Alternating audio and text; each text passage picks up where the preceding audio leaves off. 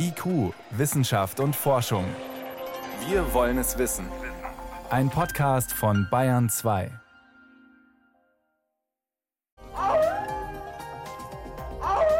Heulende Kojoten, und zwar in Los Angeles. Wilde Artenvielfalt mitten in der Millionenmetropole, eines unserer Themen. Außerdem Bakterien, die Plastik verdauen können. Was ist wirklich dran? Und die Flutkatastrophe im Ahrtal vor einem Jahr, wie man solche Zerstörungen künftig verhindern kann. Herzlich willkommen. Wissenschaft auf Bayern 2 entdecken. Heute mit Birgit Magira.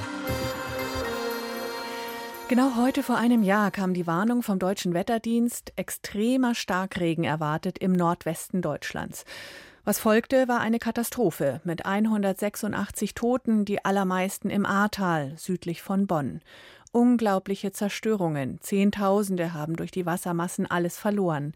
Dasselbe Tief hat damals auch das Berchtesgadener Land getroffen. Wenige Wochen davor hieß es im Allgäu Land unter, genau wie dieses Jahr gerade erst wieder Ende Juni. Straßen, Bahnlinien unter Wasser, Keller auspumpen. Was kann man tun? Den Starkregen kann man nicht verhindern. Der kommt in Zukunft öfter. Aber man kann dafür sorgen, dass er nicht gleich zu katastrophalen Überschwemmungen führt.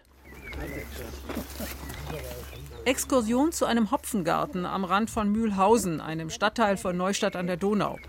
Er sieht aus wie viele in der Hallertau. Die Fläche in leichter Hanglage, der Boden zwischen den Pflanzenreihen völlig kahl.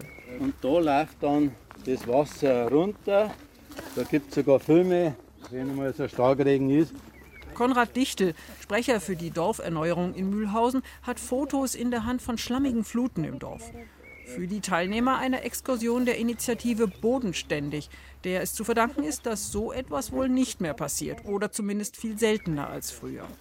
Jetzt zieht sich ein Wiesenstreifen am unteren Ende des Hopfengartens entlang, in dem an einigen Stellen sandiger Ackerboden liegt. Das Gras fängt ihn auf bei starkem Regen.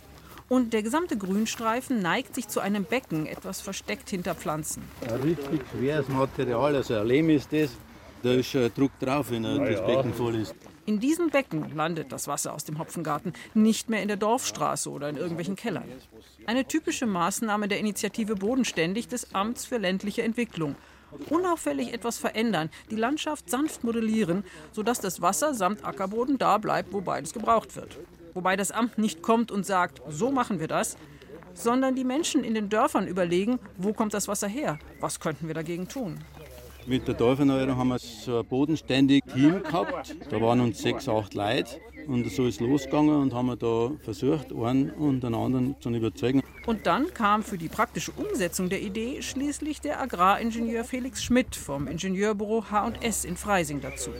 Wir sind bei freiwilligen Sachen, das ist der Vorteil. Das heißt, man kann normalerweise relativ ungeniert eigentlich diskutieren, weil keiner was fürchten muss.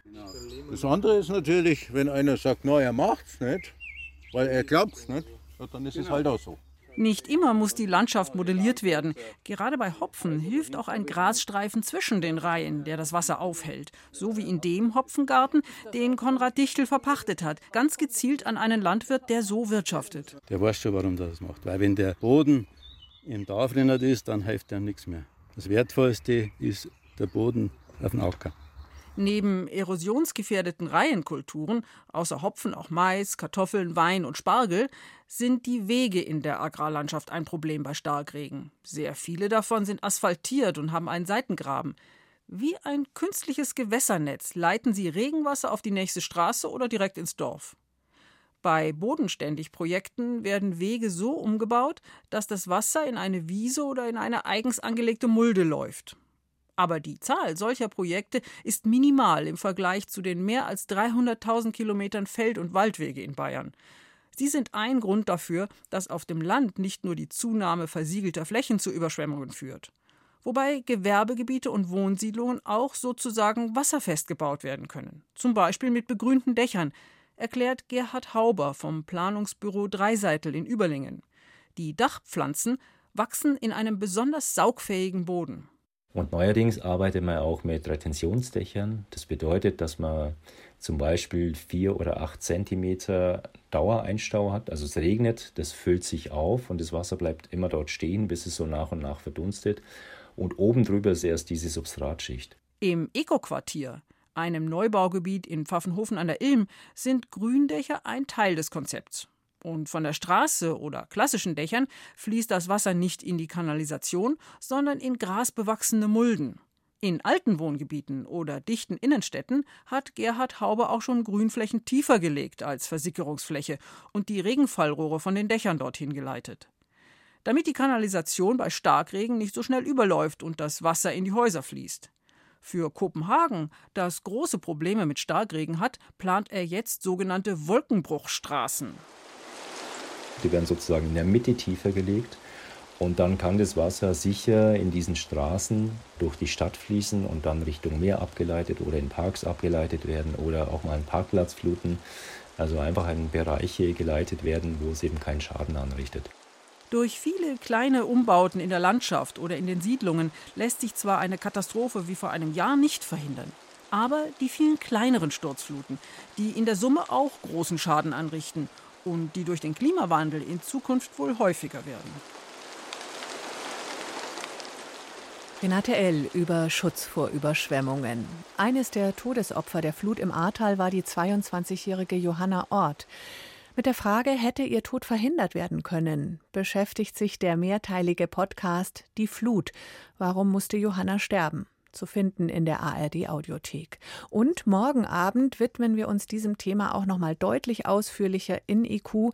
Morgen um kurz nach 18 Uhr hier in Bayern 2.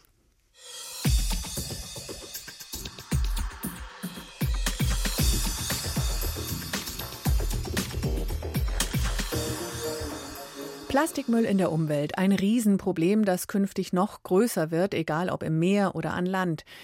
Wie kriegen wir es hin, dass noch mehr Plastik wiederverwendet wird und weniger in der Umwelt landet? Könnte die Natur selbst dieses von Menschen gemachte Problem lösen? Gibt es da nicht spezielle Mikroorganismen, die sogar Kunststoff abbauen können? Was ist da dran?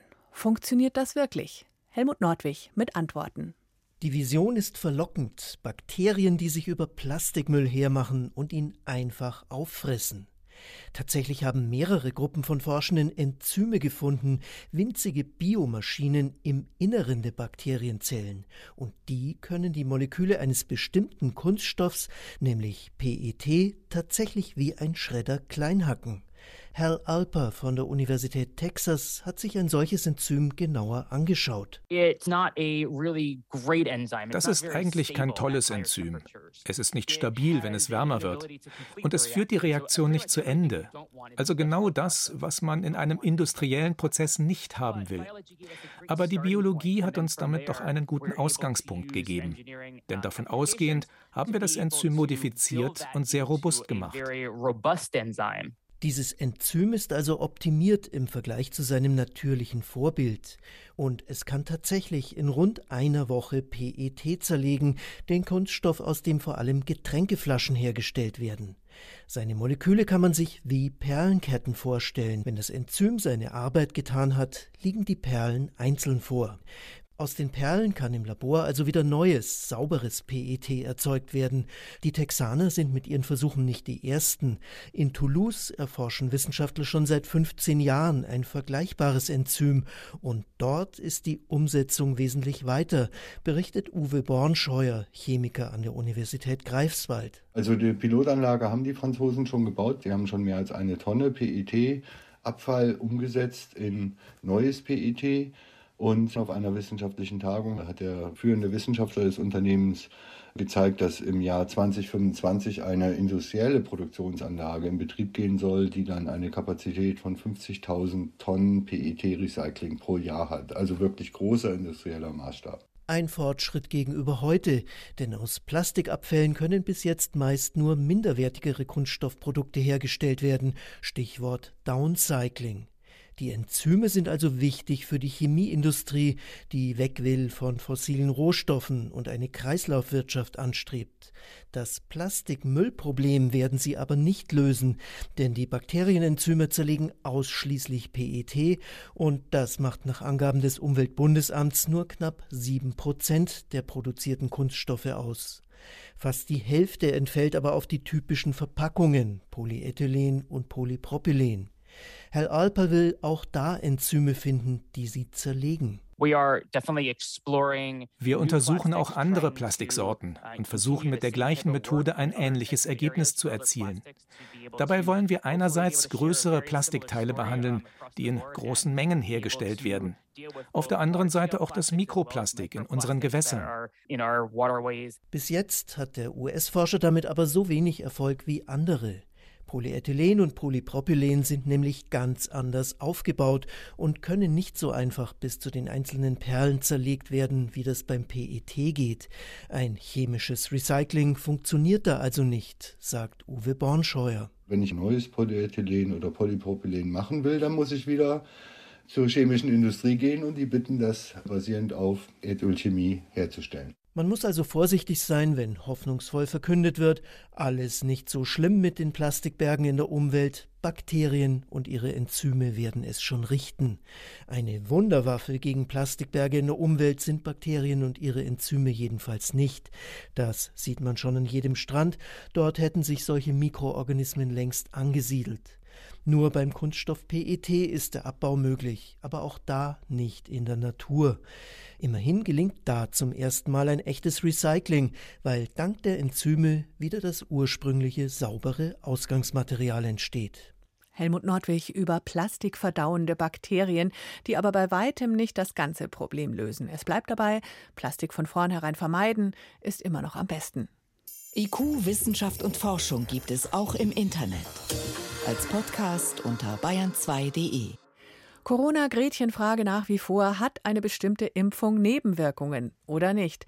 Die Frage ist so nicht ganz korrekt gestellt, denn sehr viele Wirkstoffe und eben auch Impfungen entfalten die ein oder andere auch ungewollte Wirkung. Die Frage ist eher, wie schlimm oder harmlos sind die im Vergleich zum Risiko und den Auswirkungen einer Erkrankung und wer leidet wirklich unter möglichen Nebenwirkungen? Forschende von Global Vaccine Data Network wollen es ganz genau wissen, um bestimmte Risikogruppen noch besser eingrenzen zu können.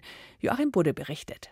Als im Jahr 1976 eine Schweinegrippe-Epidemie drohte, entschieden die Gesundheitsbehörden der Vereinigten Staaten eilig einen Impfstoff zuzulassen, um den Ausbruch einzudämmen. Die Pandemie blieb aus, aber etwa 450 Impflinge erlitten aufsteigende Lähmungen des Guillain-Barré-Syndroms, sagt Bruce Carlton von der University of British Columbia im kanadischen Vancouver. Diese Menschen erhielten ein Schmerzensgeld, aber niemand hat sich die Biologie angeschaut, die hinter den Nebenwirkungen steckt. Die Biologie, damit meint der Pharmakologe, wie sich zum Beispiel die genetischen Voraussetzungen zwischen Menschen unterscheiden. Bei Medikamenten sind solche Studien längst gang und gäbe. Bruce Carlton und seine Kollegen vom Global Vaccine Network wollen solche Studien jetzt für Impfungen nachholen und deren Nebenwirkungen nach Biomarkern aufschlüsseln. Zu behaupten, dass Impfstoffe keine unerwünschten Nebenwirkungen verursachen, wäre töricht. Die eigentliche Frage ist, wie groß ist das Risiko zum Beispiel für eine Herzmuskelentzündung? Das ist nach einer Corona-Impfung zwar viel niedriger als bei einer Covid-Erkrankung, aber natürlich möchte überhaupt niemand so etwas bekommen. Wir wollen verstehen, was an den Menschen anders ist, bei denen Impfnebenwirkungen auftreten. Auch die Gesundheitsbehörden überwachen Impfstoffe. Dazu beobachten sie, ob Nebenwirkungen etwa die Herzmuskelentzündungen, bei Geimpften häufiger auftreten als bei Ungeimpften, in sogenannten Observed versus Expected Studien. Solche Studien können sehr hilfreich sein, klinische und demografische Besonderheiten zu zeigen, aber das reicht nicht. Ich ziehe sogenannte Fallkontrollstudien vor. Wenn wir Menschen mit Impfschäden finden, katalogisieren wir sorgfältig klinische und demografische Variablen und bestimmen, wie groß die Wahrscheinlichkeit ist, dass sie tatsächlich von den Impfungen kommen. Wenn ein Zusammenhang einigermaßen wahrscheinlich ist, vergleichen die Wissenschaftlerinnen und Wissenschaftler sie mit einer Kontrollgruppe, mit Menschen also, die nicht betroffen waren. Auf diese Weise suchen sie nach Besonderheiten im Blut der Betroffenen. Und dann suchen sie andere Menschen mit diesen Biomarkern und schauen, ob die ebenfalls stark auf die Impfungen reagiert haben. Gelingt das, ist es ein deutliches Zeichen dafür, dass hier ein Zusammenhang besteht. Und schließlich testen sie die Biomarker mit weiteren Methoden, etwa in Zellen in der Petrischale oder Tierversuchen. Wenn die Ergebnisse mehrerer Untersuchungen sich gegenseitig bestätigen, können wir zum Beispiel Patienten warnen, die ein höheres Risiko haben. Genauso wichtig ist es aber dann zu erforschen, wie wir Impfstoffe entwickeln können, die diese Risiken in Zukunft vermeiden. Wichtig ist den Wissenschaftlern dabei, Menschen aus der ganzen Welt einzuschließen. Nicht alle Menschen sind europäischer Abstammung. Bei Menschen aus anderen Regionen können Medikamente andere Effekte haben. Im Fall von Vincristin zum Beispiel, einem wichtigen Krebsmittel, bekommen Kinder in Kenia eine um 42 Prozent höhere Dosis als in Nordamerika, ohne dass sie neurotoxische Effekte erleiden, weil sie sich genetisch unterscheiden. Wir müssen unbedingt Patienten aus Ländern mit niedrigem und mittlerem Einkommen in unsere Studien einschließen. Zwar arbeiten nordamerikanische und europäische Gesundheitsbehörden und natürlich auch die Weltgesundheitsorganisation bei der Überwachung von Impfstoffen zusammen.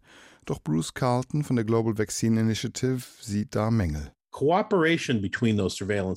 Die Zusammenarbeit zwischen den Überwachungsbehörden ist nicht wirklich gut. Oft begrenzen ihre Budgets ihre Möglichkeiten und ihr Auftrag ist, sich auf die Bürger ihrer Länder zu konzentrieren.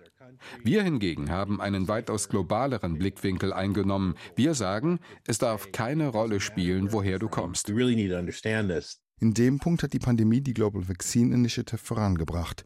Auch dieses Projekt hat zusätzliches Geld erhalten. Joachim Budde über Diversität auch bei Impfstoffprobandinnen und Probanden und wie wichtig es ist, genetische Vielfalt zu berücksichtigen in den Studien. Bayern 2. Wissenschaft schnell erzählt. Das macht heute Veronika Bräse. Wir starten mit sozialen Kontakten. Jetzt wissenschaftlich erwiesen, wir freuen uns besonders, wenn uns jemand anruft, mit dem wir gar nicht gerechnet hätten. Mhm, das sagt eine Studie aus den USA, bei der haben fast 6000 Menschen mitgemacht. Also wenn ich Geburtstag habe und sich da die üblichen Verdächtigen melden, dann ist es zwar schön, aber das versetzt einen jetzt nicht so in Hochstimmung, als wenn da plötzlich eine alte Schulfreundin zum Beispiel am Telefon ist, von der man schon lange nichts mehr gehört hat. Naja klar, unerwartet ist immer was Besonderes, oder? Ja, und umgekehrt ist es so, dass die Schulfreundin, die und die unterschätzt es komplett, welche Freude sie mit ihrem unverhofften Anruf macht. Das ist jetzt gut zu wissen, weil ich denke auch manchmal, ich könnte jetzt nerven, wenn ich einfach so anrufe, oder? Im Gegenteil ist es aber so, sagen die Befragten, genau das bleibt hängen und darüber freuen wir uns besonders. Hm. Heißt also, Hemmungen runterfahren und mal aus so einem spontanen Gefühl heraus jemanden kontaktieren, an den man gerade denkt. Überraschungen machen das Leben schöner. Stimmt. Jetzt eher was Unangenehmes, Pickel im Gesicht. Ach. Hm. Forschende der Ludwig-Maximilians-Universität haben herausgefunden, dass 94 von 100 Akne-Patienten zu wenig Omega-3-Fettsäuren im Blut haben. Also fast alle eigentlich, oder? Genau. Omega-3-Fettsäuren, das die sind enthalten in Fisch, in Nüssen und in Hülsenfrüchten. Und es ist generell belegt, dass diese ungesättigten Fettsäuren Entzündungen runterfahren. Viele Menschen nehmen zu wenig davon auf, aber bei Akne-Patienten sind es eben laut dieser Studie fast alle. Der hat, das heißt, wer Pickel hat, der soll Dinge essen, in denen das drin ist. Genau, so ist es ja wahrscheinlich. Die Forschenden wollen jetzt also Fischölkapseln geben und prüfen, ob sich die Haut dieser Akne-Patienten dann wirklich verbessert, ob es dann besser ausschaut und die Unreinheiten verschwinden. Aber aber Vorsicht, zu viel Omega-3-Fettsäure ist auch wieder schädlich. Eine Portion fettreicher Fisch pro Woche, das deckt schon die empfohlene Dosis. Oder Linsen, Erbsen, Soja geht auch, oder? Das geht auch. Schon länger weiß man, dass Ernährung und Haut zusammenhängen, aber in der Weise, dass zum Beispiel Fastfood, Eiweißdrinks zum Muskelaufbau oder auch normale Kuhmilch, die lassen die Pickel sprießen. Mhm. Zum Schluss geht's ins Weltall. Heute Nacht um 23 Uhr ist es soweit. Die NASA will ein Bild zeigen, das mit dem James Webb Weltraumteleskop aufgenommen wurde. US-Präsident Joe Biden will das Bild enthüllen und vorstellen. Es lässt uns tief in die Vergangenheit unseres Universums blicken. Das Teleskop ist vor einem halben Jahr etwa auf einer Trägerrakete gestartet und erreichte dann im Januar die gewünschte Umlaufbahn. Es ist das größte und leistungsfähigste Teleskop, das je ins All gebracht wurde und morgen soll es Aufnahmen von einem Planeten schicken, der außerhalb unseres Sonnensystems liegt. Aber es gab schon mal Bilder, oder? Ja, da gab es mal so ein Selfie vom Teleskop selber und auch über 70 Aufnahmen, die in einem Zeitraum von gut 30 Stunden entstanden sind. Das sind Bilder, die sehr weit ins All reinschauen. Das waren Testbilder in unspektakulären Rottönen. Aber bald soll es schon richtig gute Bilder jetzt geben. Ziel ist, damit die Zeit vor dem Urknall, also vor 13,8 Milliarden Jahren, besser kennenzulernen. Du meinst die Zeit kurz nach dem Urknall, oder? Nach dem Urknall. Davor wissen wir nicht so genau. Nach dem Urknall natürlich. ja, klar. Das Teleskop James Webb ist der Nachfolger von Hubble und Hubble war 30 Jahre im Einsatz. Vielen Dank, Veronika Bräse, für die Kurzmeldungen aus der Wissenschaft.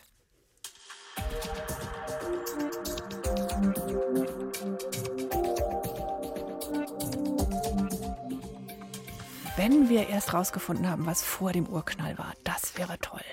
Artenvielfalt in der Stadt. Dass Füchse zum Beispiel hervorragend im urbanen Raum zurechtkommen, ist bekannt. Auch Fledermäuse, Mauersägler, Eichhörnchen sowieso. Viele Tierarten fühlen sich unter bestimmten Voraussetzungen in der Nähe von Menschen richtig wohl. Sogar in ausufernden Ballungszentren wie zum Beispiel dem Großraum Los Angeles findet das wilde Leben seine Nischen und zwar recht vielfältig, von klein bis sehr groß, von harmlos bis lebensgefährlich. Unsere Korrespondentin Katharina Wilhelm berichtet. Guten Morgen, Los Angeles. Wer hier morgens die Vorhänge zurückzieht, sieht vielleicht einen Kolibri am Fenster vorbeisurren. Trifft beim morgendlichen Joggen auf Eulen, Opossums, Stinktiere und Kojoten. Und mit etwas Pech oder Glück, je nachdem, wie man das sieht, taucht in der Mittagssitze ein Schwarzbär am hauseigenen Pool auf, weil er sich darin abkühlen will. Das klingt vielleicht etwas übertrieben, aber nein, das ist alles schon selbst erlebt. Bis ehrlicherweise auf den Bären. Aber solche Meldungen schaffen es im Sommer immer wieder in die Lokalnachrichten. The black bear ran free, going from yard to yard, even enjoying a dip in the pool. It was just so big when we saw it. I had no words. I was just speechless. I was like, wow. Der Großraum von Los Angeles mit seinen 10 Millionen Einwohnern ist ein globaler Biodiversitäts-Hotspot, erklärte Greg Pauley, Biologe am Naturhistorischen Museum in Los Angeles. So when people think about coming to Los Angeles, they oftentimes are coming here to see the Hollywood Walk of Fame. Wenn Leute Los Angeles besuchen, dann überlegen sie zum Hollywood Walk of Fame zu fahren oder zum Disneyland. Aber sie sollten wegen der Tierwelt kommen. Hier kann man an einem Tag ein Wüstendickhornschaf und eine grüne Seeschildkröte sehen. Beide Tierarten gelten als gefährdet, so wie viele Dutzende anderer Tierarten mehr, die Kalifornien ihr Zuhause nennen. Gefährdet sind sie unter anderem durch die Verdichtung der Großstadt. Schnellstraßen trennen beispielsweise die Wander- und Futterwege für die Berglöwen ab, von denen es einige wenige Exemplare zwischen den Santa Monica Mountains und den Hollywood Hills gibt. Die zweite große Bedrohung, der Klimawandel, der sich vor allem im Süden des Bundesstaates durch sehr heiße Tage und eine erneute Dürre zeigt. Wasser wird so zur knappen Ressource. Bereits jetzt gibt es hohe Strafen für Haushalte, die zu viel verbrauchen. Doch genau diese Krise könnte sogar eine Chance darstellen, meint Pauli. Wir können unseren Rasen nicht mehr regelmäßig wässern. Von einem Biodiversitätsstandpunkt ist das wunderbar, wenn wir damit aufhören. Denn grüne Rasenflächen sind schrecklich für die Artenvielfalt. Genau hier können die Menschen jetzt helfen. Weg mit dem Rasen, her mit einheimischen Pflanzen. Das ist gut für einheimische Insekten und Vögel und ist ein viel verantwortungsvollerer Umgang mit Wasser. Los Angeles ist eine der Städte der USA mit den meisten Vogelarten. Doch diese werden nicht nur durch Insektenschwund und Klimawandel bedroht, sondern auch durch Hauskatzen. Aber auch da gäbe es eine wunderbare kalifornische Lösung, erzählt Biologe Pauli, nämlich wild lebende Kojoten. The coyote has always been here. And so people are much more die Kojoten waren schon immer hier. Die Menschen sind daran gewöhnt. Und was uns Studien sagen ist, in Gegenden, wo es mehr Kojoten gibt, gibt es weniger Katzen, die draußen leben. Und das fördert wiederum die Artenvielfalt, weil für die Vögel ein Fressfeind verschwindet. Das sehen nicht alle so. Vor allem Bürger mit kleinen Hunden, Katzen oder Hühnern im Garten sind sie ein Dorn im Auge. Dies seien aber eben die Herausforderungen einer Millionenstadt mit einem so artenreichen Wildleben. Man müsse einfach umdenken, meint Pauli. Für ihn seien die Kojoten kein Problem, sondern eine Lösung für mehr Artenvielfalt. Wenn sich der Kojote die Hauskatze schnappt, freut sich der Kolibri. BR-Korrespondentin Katharina Wilhelm über Artenvielfalt in Los Angeles.